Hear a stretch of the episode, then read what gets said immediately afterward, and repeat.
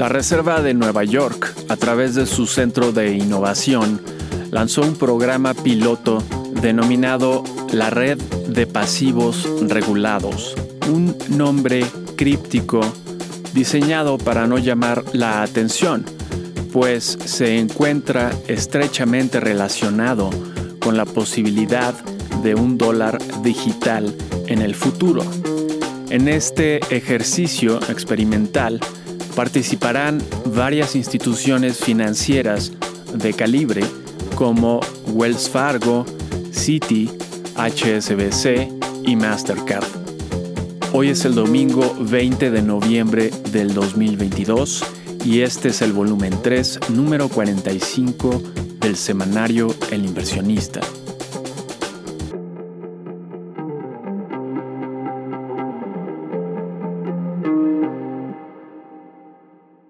Una cantidad importante de sucesos políticos se dieron esta semana.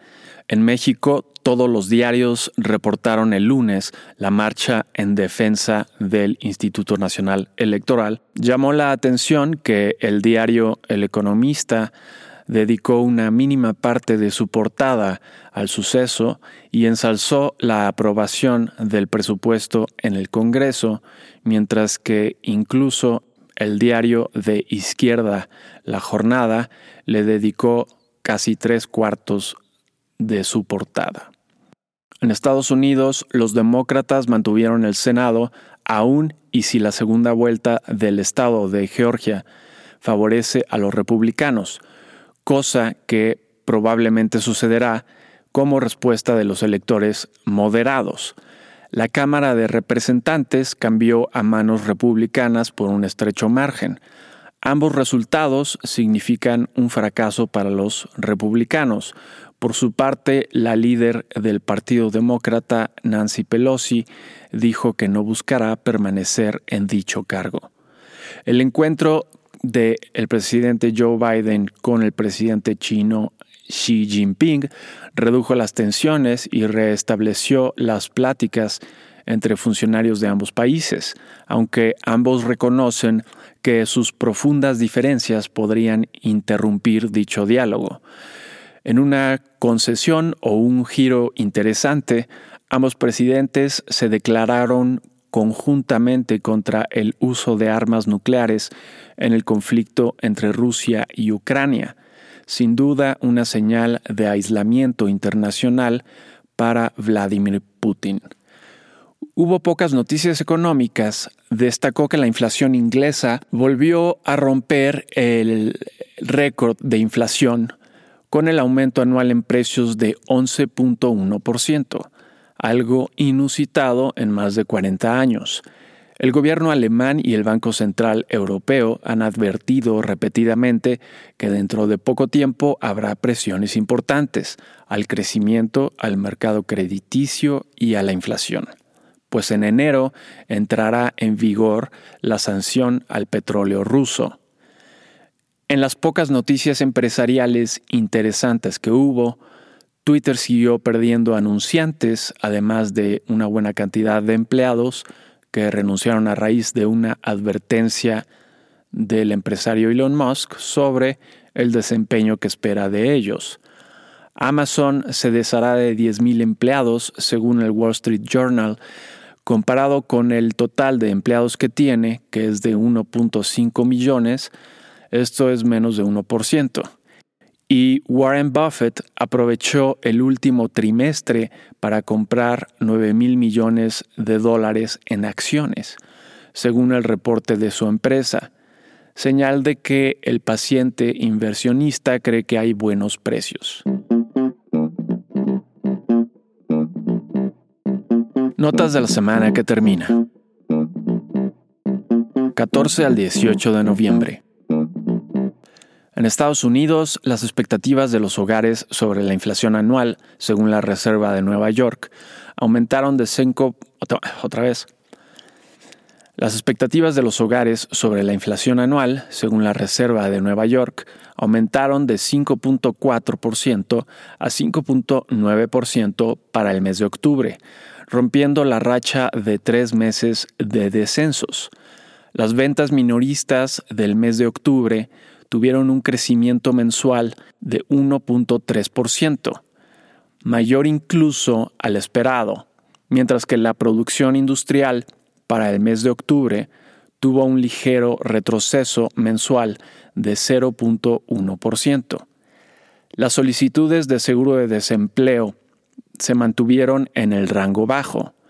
Los comienzos de construcción para el mes de octubre se redujeron en menos de las expectativas. Finalmente, las ventas de casas existentes se redujeron en 5.9% con respecto al mes anterior, que fue menos de lo esperado. En reportes de utilidades tuvimos, entre otras empresas, a Walmart con una sorpresa positiva, Home Depot con una sorpresa positiva, Target con una sorpresa negativa, Nvidia con una sorpresa negativa, Cisco con una sorpresa positiva, Lowe's con una sorpresa positiva, Macy's con una sorpresa positiva y Gap con una sorpresa positiva. El 52% de las 391 sorpresas fueron positivas. Fue una semana mediocre en reportes de utilidades. Con respecto a la semana pasada, el índice Standard Poor's 500 de la bolsa estadounidense retrocedió 0.7%. El petróleo West Texas Intermediate bajó de 89 dólares el barril a 80 dólares el barril y el oro bajó de 1.766 dólares la onza a 1.751 dólares la onza. En México, el preliminar de la actividad económica para el mes de octubre fue de un crecimiento mensual de 0.1%. Con respecto a la semana pasada, el índice de precios y cotizaciones de la Bolsa Mexicana de Valores retrocedió 0.8% y el tipo de cambio subió de 19.31 pesos por dólar a 19.43 pesos por dólar. ¿Qué podemos esperar para la semana entrante? 21 al 25 de noviembre. En Estados Unidos será una semana centrada en el miércoles, ya que el jueves es feriado por ser Día de Acción de Gracias. El miércoles tendremos las órdenes de bienes duraderos y de bienes de capital para el mes de octubre. El interés estará centrado en las minutas de la Reserva Federal que se darán a conocer ese día. Dado el importante optimismo del mercado sobre una menor alza, consideramos que las minutas son un riesgo a la baja. La siguiente decisión será el 14 de diciembre. Ese mismo miércoles tendremos las solicitudes de seguro de desempleo de la semana que siguen en valores muy sanos. También tendremos el dato final de los permisos de construcción de octubre, además de las ventas de nuevas casas para dicho mes. Y por último, tendremos la confianza del consumidor según la Universidad de Michigan.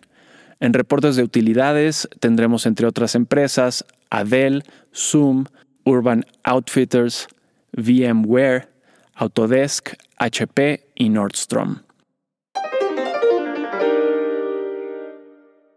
En México, el martes tendremos las ventas minoristas para el mes de septiembre. El jueves tendremos las minutas de la última decisión del Banco de México. El viernes tendremos el dato final de crecimiento del Producto Interno Bruto durante el tercer trimestre, así como el índice global de actividad económica para el mes de septiembre.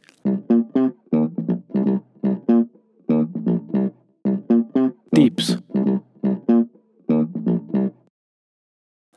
Las economías desarrolladas están por tomar rutas completamente divergentes.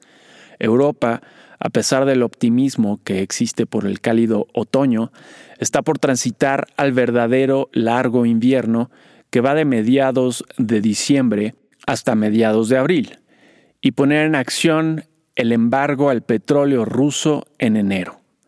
No será sino hasta mediados de febrero que veremos si las reservas de gas en verdad resultaron suficientes. Por el otro lado, tenemos a unos Estados Unidos que están cerca de un punto de inflexión. Eso no significa que la bolsa vaya a subir frenéticamente, pero sí podemos esperar un más estable, si bien bajo, crecimiento. Por ello recomendamos no confiar en la frágil fortaleza que el euro actualmente experimenta y más bien migrar lentamente al mercado accionario estadounidense aprovechando el excelente tipo de cambio existente.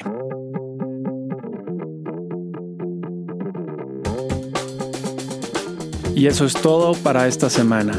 Si te interesa consultar la versión completa, ver números anteriores o suscribirte para recibir El inversionista de forma gratuita, lo puedes hacer a través del sitio elinversionistaonline.com. Y si te gusta escucharnos, por favor déjanos una reseña en la plataforma que utilices.